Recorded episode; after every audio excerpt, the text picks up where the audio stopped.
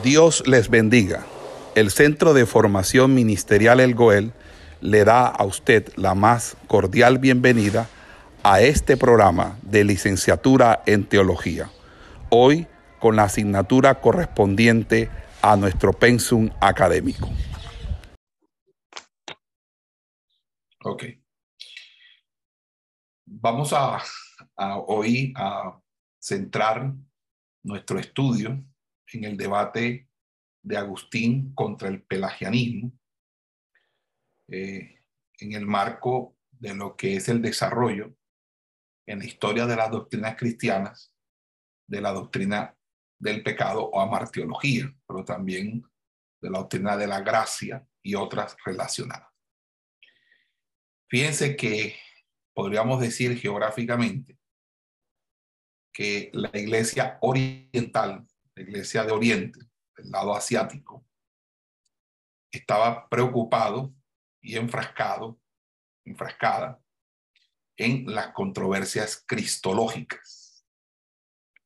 Pero el Occidente no tenía el debate cristológico como su derrotero, dado que ellos mantenían la línea de la ortodoxia fundada por Tertuliano e Ireneo. Por lo tanto, los problemas trascendentales para ellos eran los problemas relacionados con la doctrina del pecado, la doctrina de la gracia, la doctrina del libre albedrío y la doctrina de la predestinación que hace su aparición dentro de la historia del pensamiento cristiano. Por esa razón es muy importante desde el punto de vista del cristianismo práctico y del punto de vista de la enseñanza teológica y doctrinaria. Que nosotros hagamos un recorrido en, esta, este corpus que se desarrolla para mirar no solamente la importancia de la obra de la, de la redención, sino también las implicaciones que son evidentes en las cuestiones cristológicas y que demarcan eh, lo que de una manera u otra se ha discutido al respecto. Y uno de los primeros, de, la, de los primeros, de los primeros considerandos que debemos tener en cuenta es el hecho de que al estudiar una doctrina, las doctrinas no son islas, cuerpos aislados, sino que hay, uno, hay unas interrelaciones de una doctrina con otra. Por eso es que eh, cuando establece doctrina, desarrolla doctrina, enseña doctrina, esa doctrina tiene que estar encausada en, en, el, en el conjunto de las interrelaciones que en ella eh, existen. En este caso, si vamos a hablar acerca de la doctrina del pecado y la gracia, el, tanto el pecado como la gracia atañen específicamente al, al, a la antropología, porque el, del pecado se habla del hombre y de la gracia se habla del hombre, porque son, en un primer caso, el perjudicado por el pecado y el, en segundo caso, el beneficiado por la gracia. Entonces, si nosotros buscamos las raíces, las raíces de estas por así decirlo, eh, enseñanzas, nos remontaríamos entonces a la época de los primeros apologistas griegos, cuyo principal interés radicó en el campo de la teología y la cristología, y que dejaron eh, algunas cuestiones antropológicas tocadas muy superficialmente. Pero lo que se va a concretar en, el, en el decurso de los padres griegos, de los apologistas griegos, es un cierto dualismo en su pensamiento sobre el pecado y la gracia, lo cual los llevó a representaciones confusas que dieron luego cabida para que Pelagio eh, se eh, montara con sus enseñanzas posteriormente. En pocas palabras, los apologistas griegos, con respecto a su antropología, eh, lo que dieron pie fue al pelagianismo. Sin embargo, eh, yéndonos un poco al, al tema en sí, los apologistas griegos tenían una particular manera de concebir el pecado. Y eh, obviamente, recordemos que la labor de los apologistas griegos fue particularmente el desafío que tuvieron con el gnosticismo de su época y el desarrollar una oposición férrea al gnosticismo. Y recuerden que el gnosticismo tenía un fuerte énfasis en la necesidad física del mal y la negación del libre albedrío.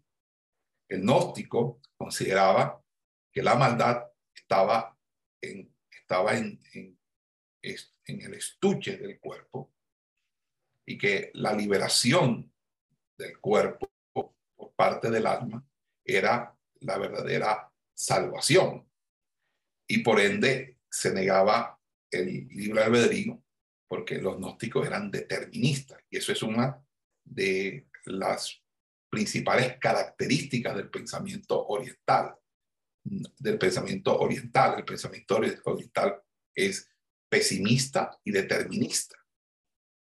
Y allí es donde ellos, eh, los eh, apologistas, empezaron a enfatizar el hecho de que la creación de Adán en la imagen de Dios no implicó o no, no implicó una perfección ética, sino solamente una perfectibilidad moral de su naturaleza. Es decir, que Adán no era perfecto cuando Dios lo creó, sino que Adán podía alcanzar la perfección cuando Dios lo creó.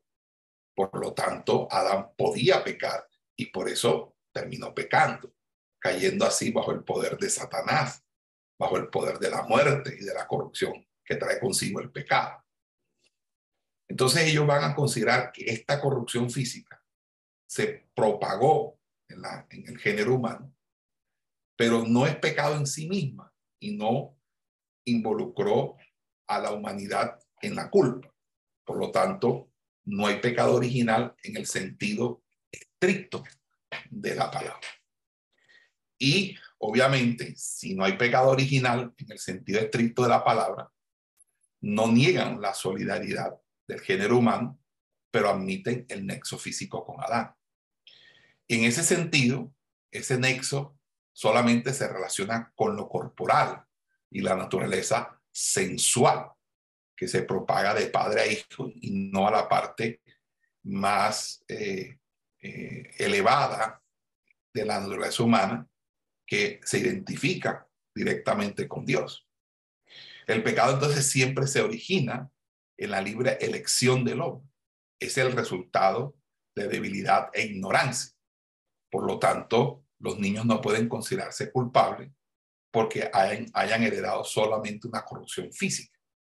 Pero fíjese que Orígenes, no de los apologistas, admitía que cierta polución hereditaria se adhirió a cada uno al nacer y encontró la explicación para ello en lo que él llamó la caída prenatal o pretemporal del alma. Recuérdense que Orígenes es un platonista, es decir, es un adepto a la filosofía de Platón y Platón, cuando desarrolla en su teoría del conocimiento el mundo de las ideas, eh, va a considerar que todo lo que existe es decir, todo lo que es visible, eh, es, es, eh, fue creado por el demiurgo a partir de formas o figuras que ya existían eh, o preexistían y de las cuales se tomó como modelo o ejemplo. Y esto lo lleva a la creencia de la llamada preexistencia de las almas. Y si hay preexistencia de las almas, pues obviamente esto va de la mano de la doctrina platónica y aún socrática y, pitagórica y órfica de la llamada doctrina de la inmortalidad del alma. Pero fíjense que eh, en ese orden de ideas, también con esto se va dando las, las primeras puntaladas o los primeros avances hacia la construcción de la doctrina del pecado original según la versión católico tradicional. Y aún más cuando 200 años después, Gregorio de Nicea desarrolla más eh, esta doctrina. No todos estuvieron de acuerdo con esta doctrina, porque si hubo quienes la evitaran escrupulosamente, fueron Atanasio, el gran defensor de Nicea, y, y Juan Crisóstomo.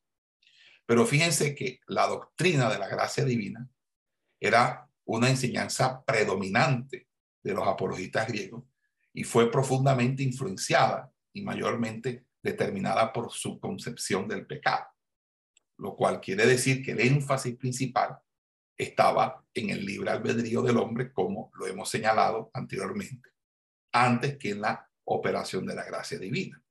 Entonces, en la obra de la regeneración, no es la gracia de Dios la que tiene la iniciativa, sino más bien la libre voluntad del hombre. Y esto, eh, eh, y esta empieza la obra, no puede completarla, porque aunque la voluntad del hombre empieza la obra, ella misma no puede completarla si no hay una ayuda o intervención divina. Por lo tanto, el poder de Dios coopera con la voluntad humana y la capacita para dejar lo malo y hacer lo que es agradable, lo que es agradable. Y en ese orden de ideas, pues, eh, estamos eh, en, en, esa, en esa tónica. Ahora bien, eh, siguiendo lo que nos parece interesante, es cómo va apareciendo gradualmente una opinión diferente en Occidente, porque hasta allí los apologistas griegos son los iniciadores o fundadores de la teología oriental. Pero si nos vamos hacia el occidente, la antropología griega influenció también a la, al occidente, más o menos en los siglos segundo y tercero, pero en, el, en los siglos tercero y cuarto, la semilla de la doctrina que estaba destinada a ser predominante en Occidente, gradualmente hizo su aparición y arranca con las obras de Tertuliano. Y aquí es algo importante porque lo que les había anunciado anteriormente era el debate de cómo se origina el alma en el ser humano. Es decir, el alma es producto de algo innato que, que es simplemente por vía de los padres y de los padres que nos, nos engendran, nos conciben, o Dios particularmente cada vez que se fecunda o hay concepción, eh, crea, el, crea el alma. Y es ahí donde Tertuliano, y Cipriano, Hilario y Ambrosio eh, son los que van eh, desarrollando la llamada doctrina del traducianismo. El traducianismo de Tertuliano fue sustituido por el creacionismo de la teología griega. Y esto preparó el camino para la doctrina del pecado innato, en distinción del mal innato. Por eso eh, hay una frase célebre en latín que dice tractus animae tradux peccati, que significa al propagarse el alma, se propaga también el pecado. Es decir, la propagación del alma involucra la propagación del pecado. En ese sentido, eh, Tertuliano lo que hace en sus obras es unir la doctrina del traducianismo con la teoría del realismo. Es decir, si Dios creó la naturaleza humana en general, tanto alma como cuerpo, y la individualiza mediante la procreación, entonces significa que así como es real los cuerpos físicos que se producen por el acto de la procreación de la especie humana, por lo tanto también es, eh, es eh, válido entender que esa misma realidad física que produce, que, que, se, que se reproduce eh, en, en, el acto eh, en, el, acto generacional de la raza humana, trae consigo también la uh, propagación del alma. Entonces, en este proceso, la naturaleza no pierde sus cualidades distintivas, sino que continúa siendo inteligente, racional, voluntaria en cada punto y en cada una de sus individualizaciones. De tal modo que sus actividades no cesan de ser racionales y también responsables. Así que queda que el pecado de la naturaleza humana original permanece siendo pecado en todas las existencias individuales de esta naturaleza. Porque así, cada vez que nace un niño, cada vez que nace un ser humano, no solamente nace un alma, sino que también nace un, nace un pecador, o más bien nace el pecado, o se propaga el pecado. Tertuliano, que quien representa el inicio de lo que se llamaría la antropología latina, y se llama antropología latina porque ya en el occidente se impone el latín como idioma y en el oriente se impone el griego como idioma. Sin embargo, a pesar de Tertuliano representar el inicio de la antropología latina, no podemos desconocer que muchas de sus expresiones, o por lo menos algunas de sus expresiones, recuerdan las enseñanzas de los apologistas griegos. Por ejemplo, él habla de la inocencia de los niños, pero fíjese que probablemente asume esto solo en, en, un sentido relativo de que ellos son libres de los pecados actuales, pero no niega totalmente el libre albedrío. Entonces, en ese orden de ideas, reduce la eficiencia humana al mínimo, usa un lenguaje que tiene el sabor de esa teoría de la regeneración, es decir, la teoría de que Dios y el hombre obran juntos en la regeneración. Entonces, Tertuliano es alguien que nos enseña a partir de la doctrina del pecado original. Recuerden que Tertuliano fue uno de los autores que vimos el semestre pasado y obviamente les aconsejo que vuelvan a, a, esas lecturas tertulianas. Más adelante, el otro continuador de Tertuliano es Cipriano. Y en los escritos de Cipriano se ve una tendencia creciente hacia la doctrina de la pecaminosidad original del hombre y obviamente esa renovación del alma. Y al parecer, Cipriano lo que sostiene es que la culpa del pecado original no es tan grande como aquella del pecado actual. Es decir, si comparamos los pecados que se cometen de manera individual en el día a día, el habitual, no es, no es menor que la culpa del pecado original. Entonces, la doctrina de una naturaleza pecaminosa en distinción eh, de una naturaleza corrupta es aún afirmada más eh, adelante en los escritos del el famoso Ambrosio de Milán e Hilario de Poitiers.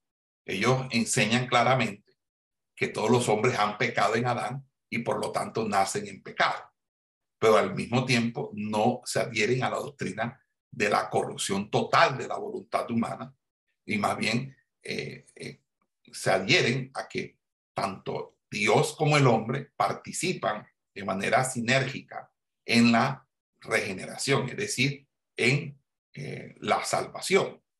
Pero todo esto llega hasta un punto importante y es cuando Agustín y Pelagio hacen su aparición. Eh, recuerden que Pelagio, quien dio su nombre al pelagianismo, era oriundo de las Islas Británicas. Eh, muchos le reconocen como monje, eh, porque lo que cuenta la tradición es que él era efectivamente monje. Sin embargo, es en el año 405, en la ciudad de Roma, cuando tuvo eh, su primer encuentro con la teología de Agustín de Hipólito y reaccionó violentamente contra el modo en que Agustín hacía depender todo de la gracia de Dios y parecía dejar eh, sin sitio al esfuerzo y la participación del ser humano. Y en ese sentido, eh, hay una frase famosa de Agustín de Hipona que dice, da lo que mandas y manda lo que quieras. Pelagio, obviamente, eh, no estaba de acuerdo con eso. Por lo tanto, Pelagio eh, desaparece hasta el 409, 410, más o menos, y en esos cuatro años parece que empieza a construir eh, eh, una especie de enseñanza que echa por, por tierra todo lo que había escuchado eh, del obispo de Hipona.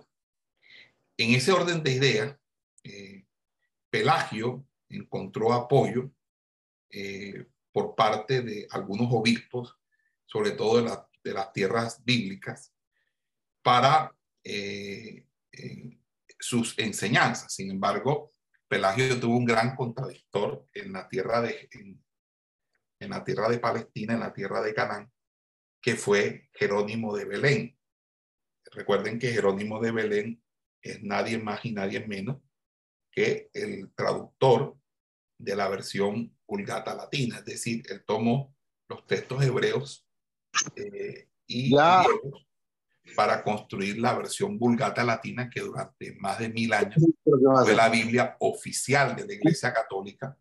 Niño. Que era la única Biblia que se dejaba, que permitía leer o traducir. Nadie podía traducir la Biblia en un idioma diferente al latín, ni se podía leer en un idioma diferente al latín. Y Jerónimo fue precisamente eh, el, autor de esta versión vulgata. Pero fíjense que eh, el problema eh, de entender un poco lo que Pelagio enseñaba es que no se tiene un, un, corpus o un conjunto de obras que podamos decir estas son todas las obras de Pelagio, sino que más bien lo que tenemos es que se conservan algunas, unos bajo su propio nombre, pero otras bajo el nombre de algún autor y eh, básicamente en fragmentos que están siendo citados por sus opositores.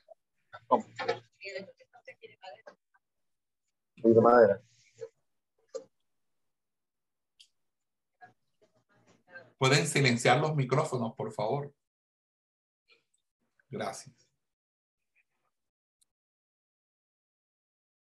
Entonces, en ese sentido, eh, hay dos, dos, eh, dos textos que son los que los historiadores y especialmente los teólogos y los expertos han tomado como base para reconstruir lo que Pelagio enseñaba al respecto.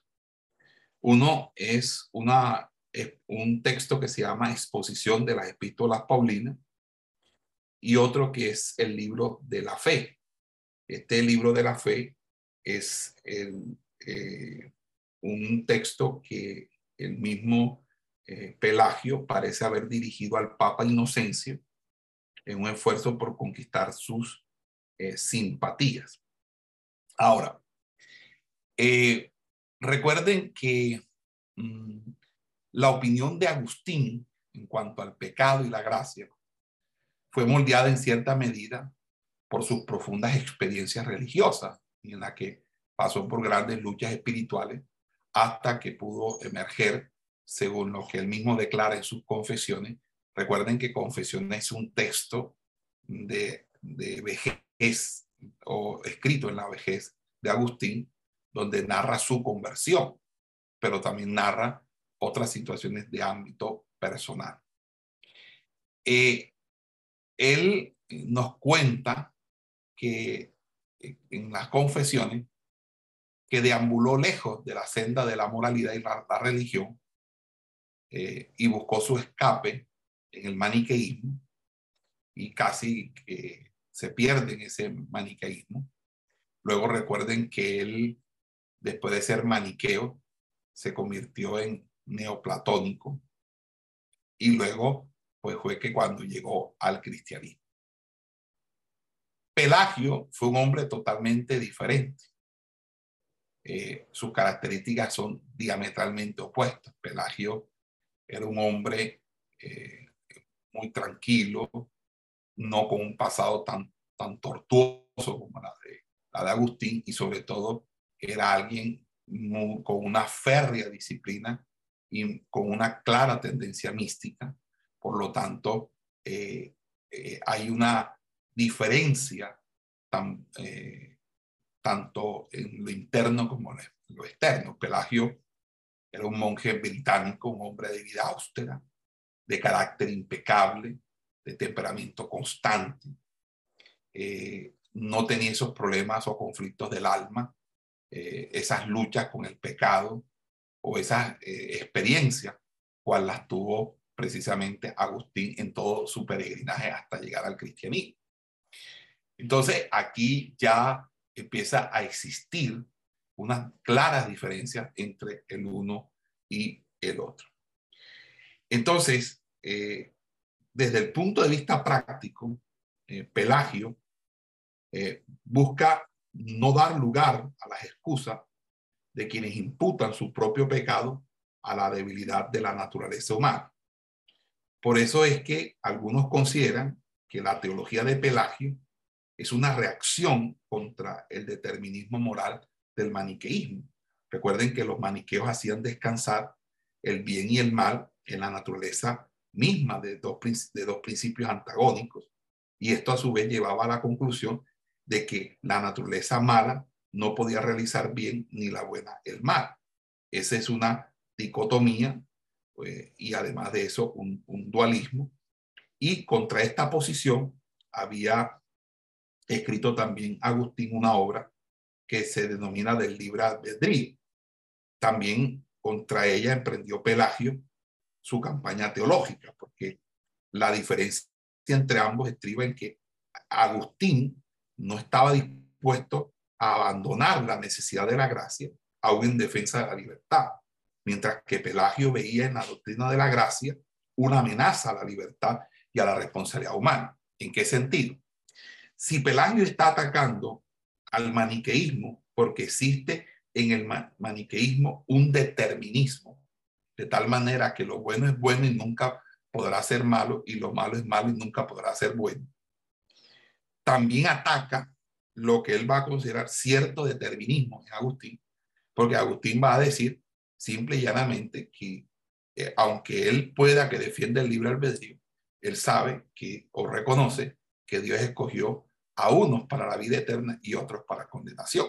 Entonces, ¿cómo es posible que eh, hay unos que ya son condenados y, por, y aunque ellos quisieran no serlo, ya lo son porque están determinados a ser condenados y otros simplemente están determinados a ser, a ser salvos. Entonces, ahí hay un punto eh, que se desarrolla. Y fíjese que las cuestiones más importantes en el debate entre Pelagio y Agustín fueron aquellas acerca del libre albedrío y el pecado original.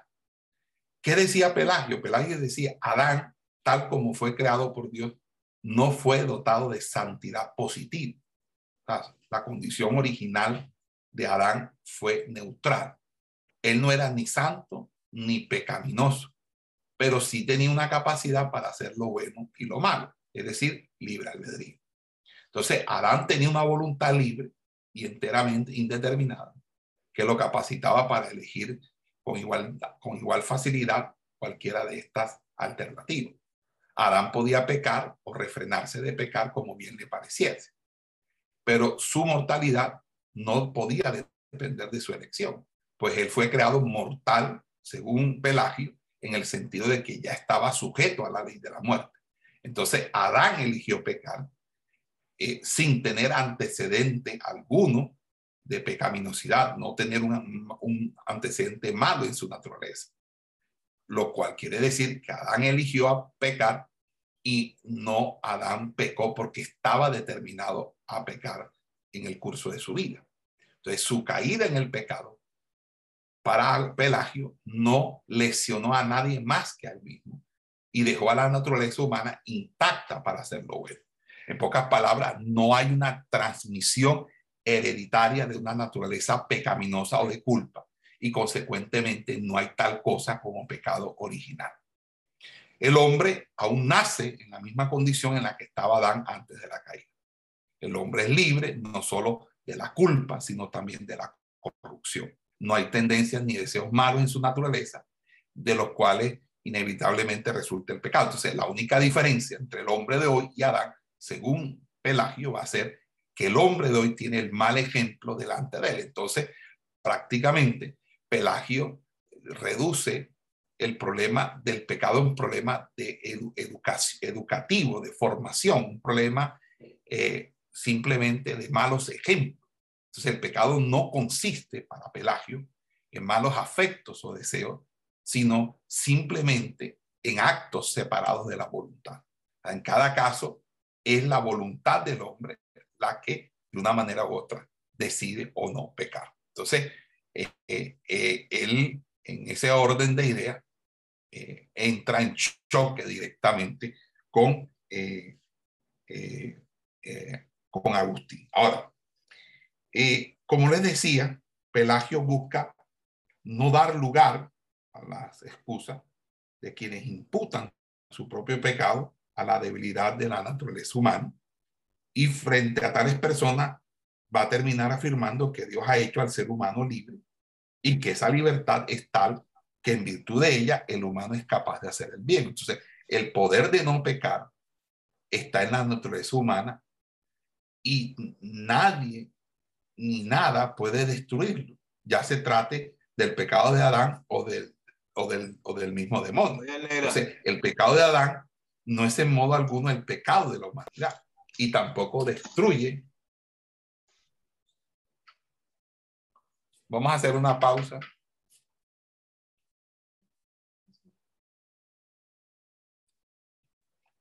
Una pausa. Continuamos. Eh, como les decía, eh,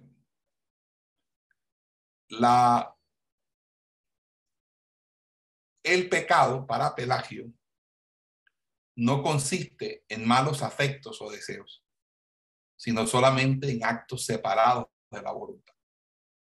En cada caso depende de la elección voluntaria del hombre. Como cuestión, el hombre no necesita pecar. Pelagio dice que él es como Adán, está dotado de perfecto y libre albedrío y por eso escoge entre el bien y el mal. Ahora bien, el pecado de Adán no es en modo alguno el pecado de la humanidad y tampoco destruye la libertad de no pecar que tienen todos los descendientes de Adán. Y él va a decir que el demonio es poderoso, sí, pero no tanto que no podamos resistirlo. Entonces, ojo, Pelagio va, va a apelar a que con la fuerza de voluntad se puede resistir el pecado. Ahora, Pelagio lo dice desde su experiencia, porque recuerden que Pelagio es un asceta, es decir, una persona que tiene una vida de duro trato del cuerpo, culto voluntario y duro trato del cuerpo. Entonces, el Pelagio dice, la carne es poderosa y lucha contra el espíritu, sí, pero Dios nos ha dado la capacidad de vencer. Y, entonces él cita a los hombres y mujeres que en tiempos del Antiguo Testamento llevaron vida de perfecta santidad.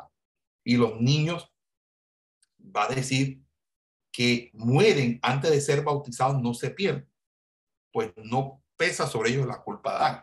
Porque, entre otras cosas, de Tertuliano y Agustín se termina diciendo que las personas que los niños que mueren sin ser bautizados eh, no entran al reino de los cielos, sino que quedan en un lugar llamado limpio.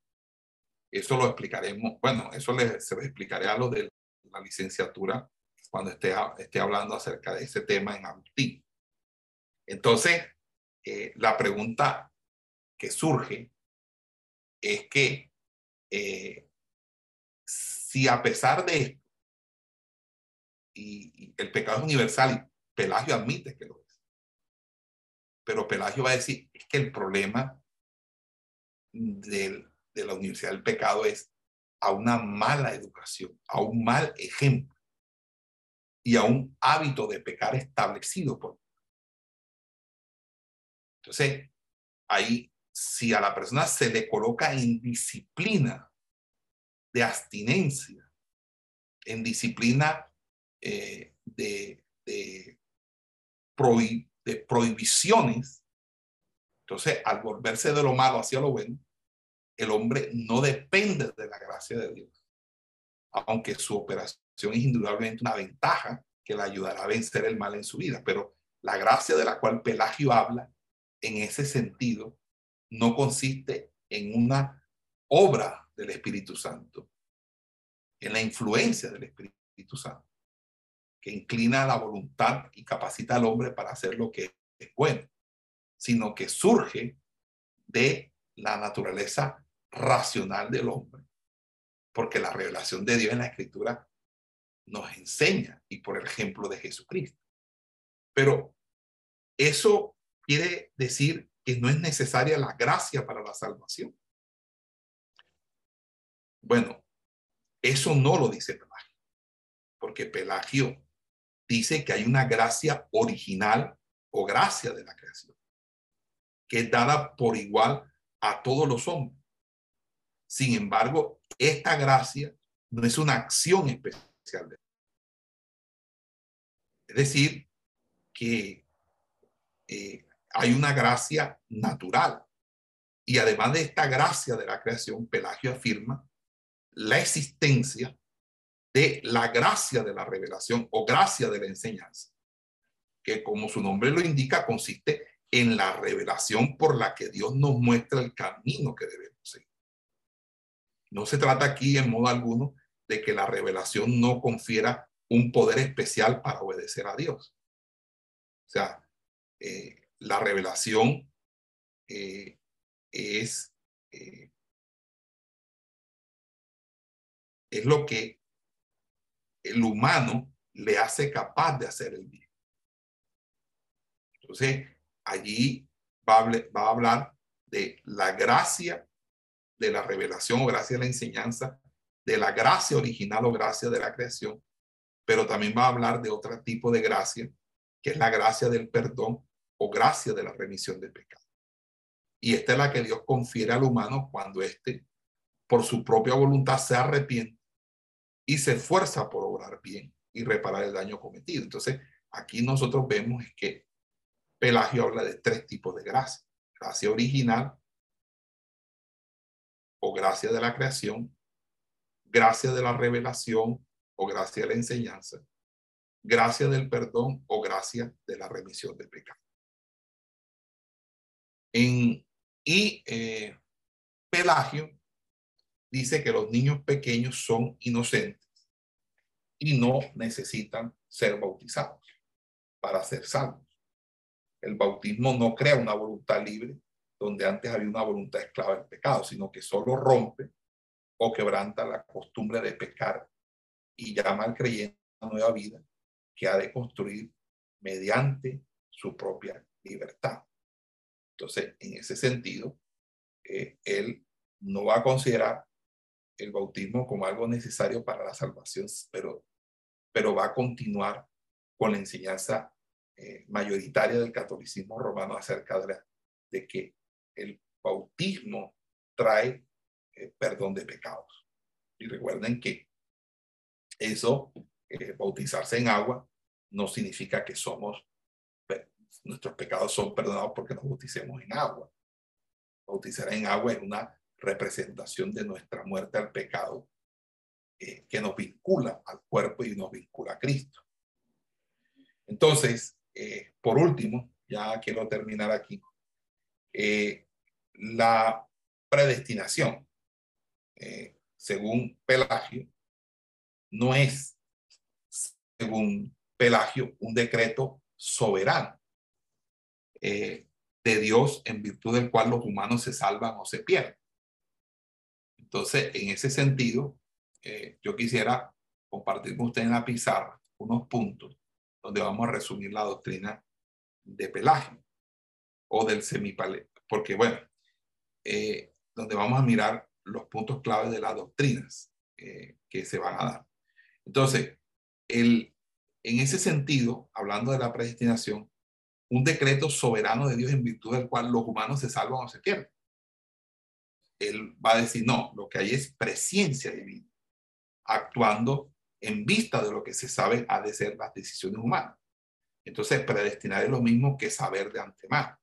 Entonces, eh, para él la predestinación lo que hay es presencia. Eso lo creen muchos cristianos eh, en, en, defensa, en defensa eh, o en apología contra la doctrina de predestinación calvinista. Pelagio tuvo un, un discípulo principal importante que se llamó Celestio, Celestio, eh, y de ahí surge lo que después se llamaría el semipelagianismo. Pero eh, hay un resumen que hace Agustín del pelagianismo. Y ese resumen, que es el que ha servido para, para más o menos entender un poquito más el pelagianismo. Perdón.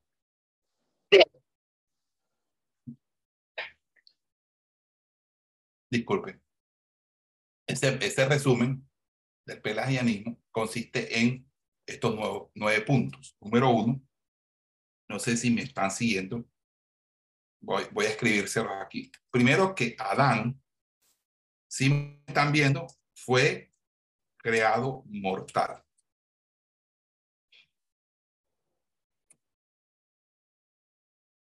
Si pecare o no, igual iba a morir.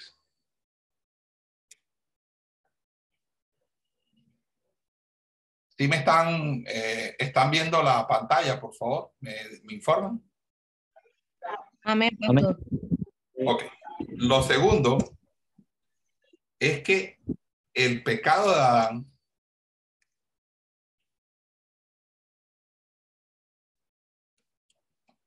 que el pecado de Adán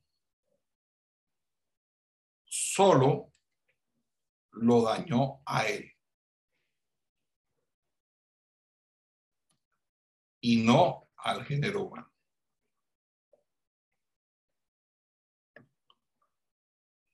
Tercero, que antes de la venida de Jesucristo, hubo hombres que eh, vivieron, eh, ¿cómo fue que dije? Sin pecado.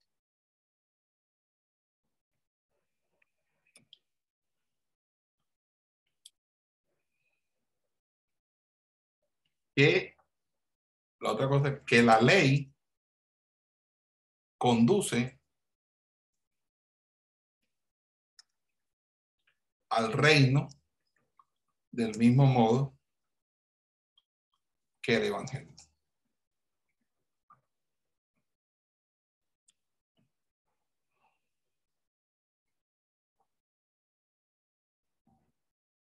Que los niños acabados de nacer se encuentran en el mismo estado en que se encontró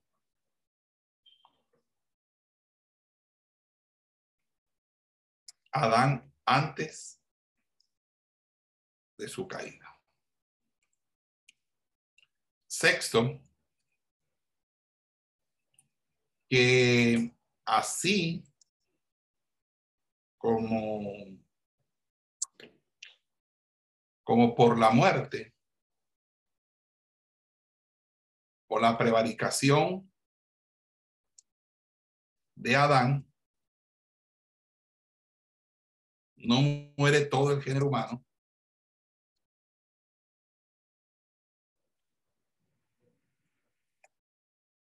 Así tampoco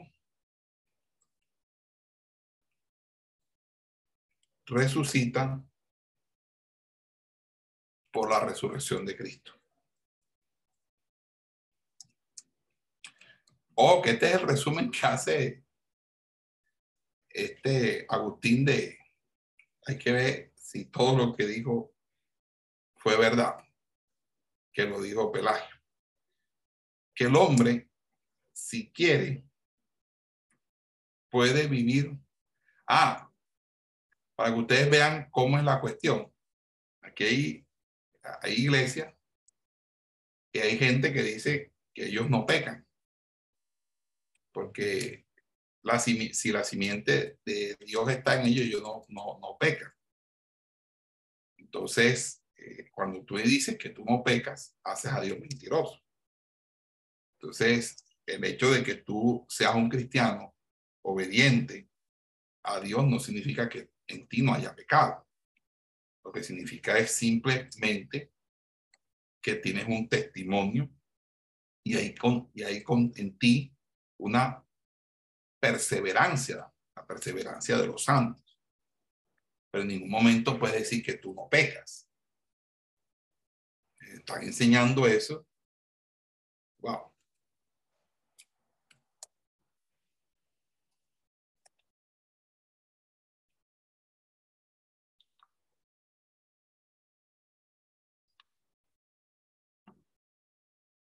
Esto es lo que decía Agustín. ¿Le, van a, ¿Le pueden tomar fotos, por favor?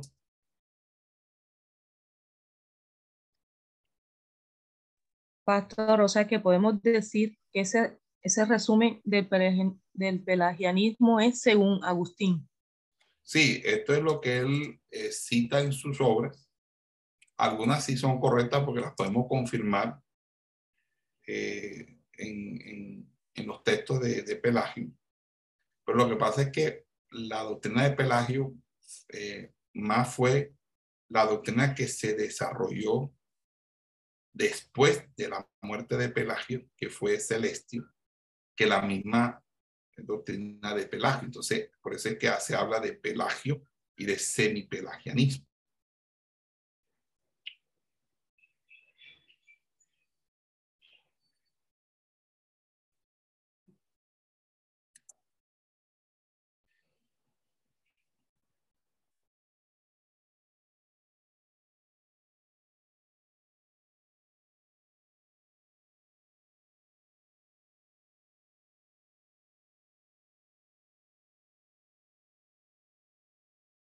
¿Ok?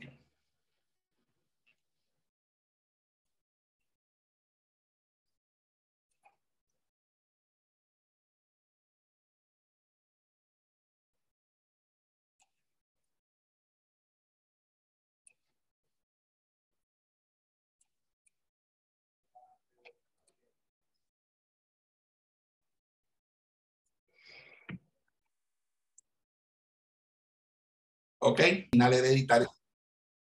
Hay una doctrina del pecado original hereditario, significa que todo el que nace, si sea que tenga una hora de nacido, es una persona pecadora.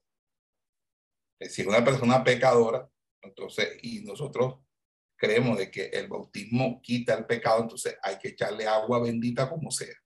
Pues si se nos llega a morir ese muchacho ese mismo día, entonces ese muchacho lo perdemos, se nos va para el limbo. Por esa razón se dio la doctrina del bautismo de los infantes. Usted se ve que los niños los tratan de bautizar lo más pronto posible.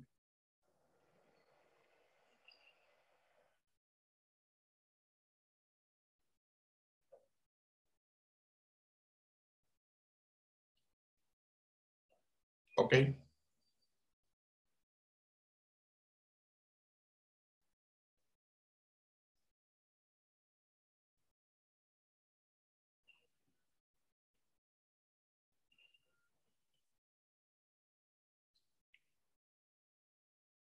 ¿Aló?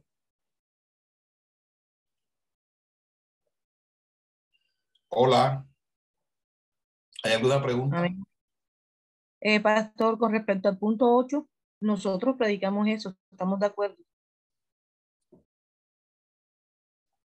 Sí, porque es que, fíjese, Pelagio sostiene que los niños sí deberían ser bautizados, pero considera su bautismo no como un acto salvífico en sí mismo, sino como un rito de consagración o, hasta en una anticipación del futuro perdón. Entonces, eh, sin embargo, eh, toma de manera ilógica, toma la posición de que los niños son excluidos del reino de los cielos, aunque no de un estado inferior de felicidad que es llamado vida eterna. Y, eso es como ilógico en, lo que él enseña. Bueno, bueno, usted sabe que aquí cada loco con su tema, como dice algo.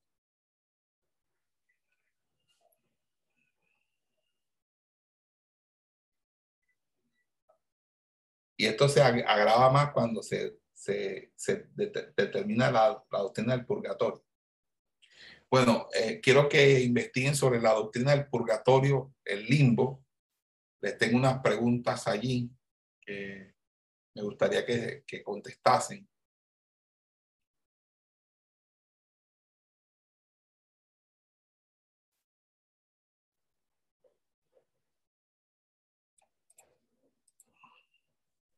lo, la, lo investigamos desde el punto de vista general o también podemos investigarlo desde el punto de vista eh, de, de, de, la... De la bueno, la, la, la, tarea, la tarea es para los de, los de teología, porque es la materia de teología.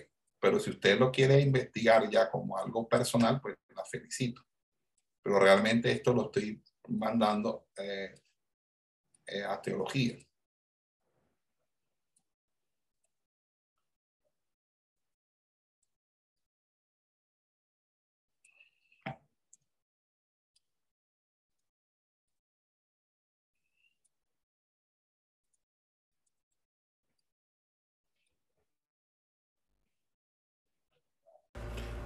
Esperamos que este estudio haya sido de bendición para su vida y ministerio. A Dios sea la gloria. Este es el Ministerio El Goel, vidas transformadas para cumplir el propósito de Dios.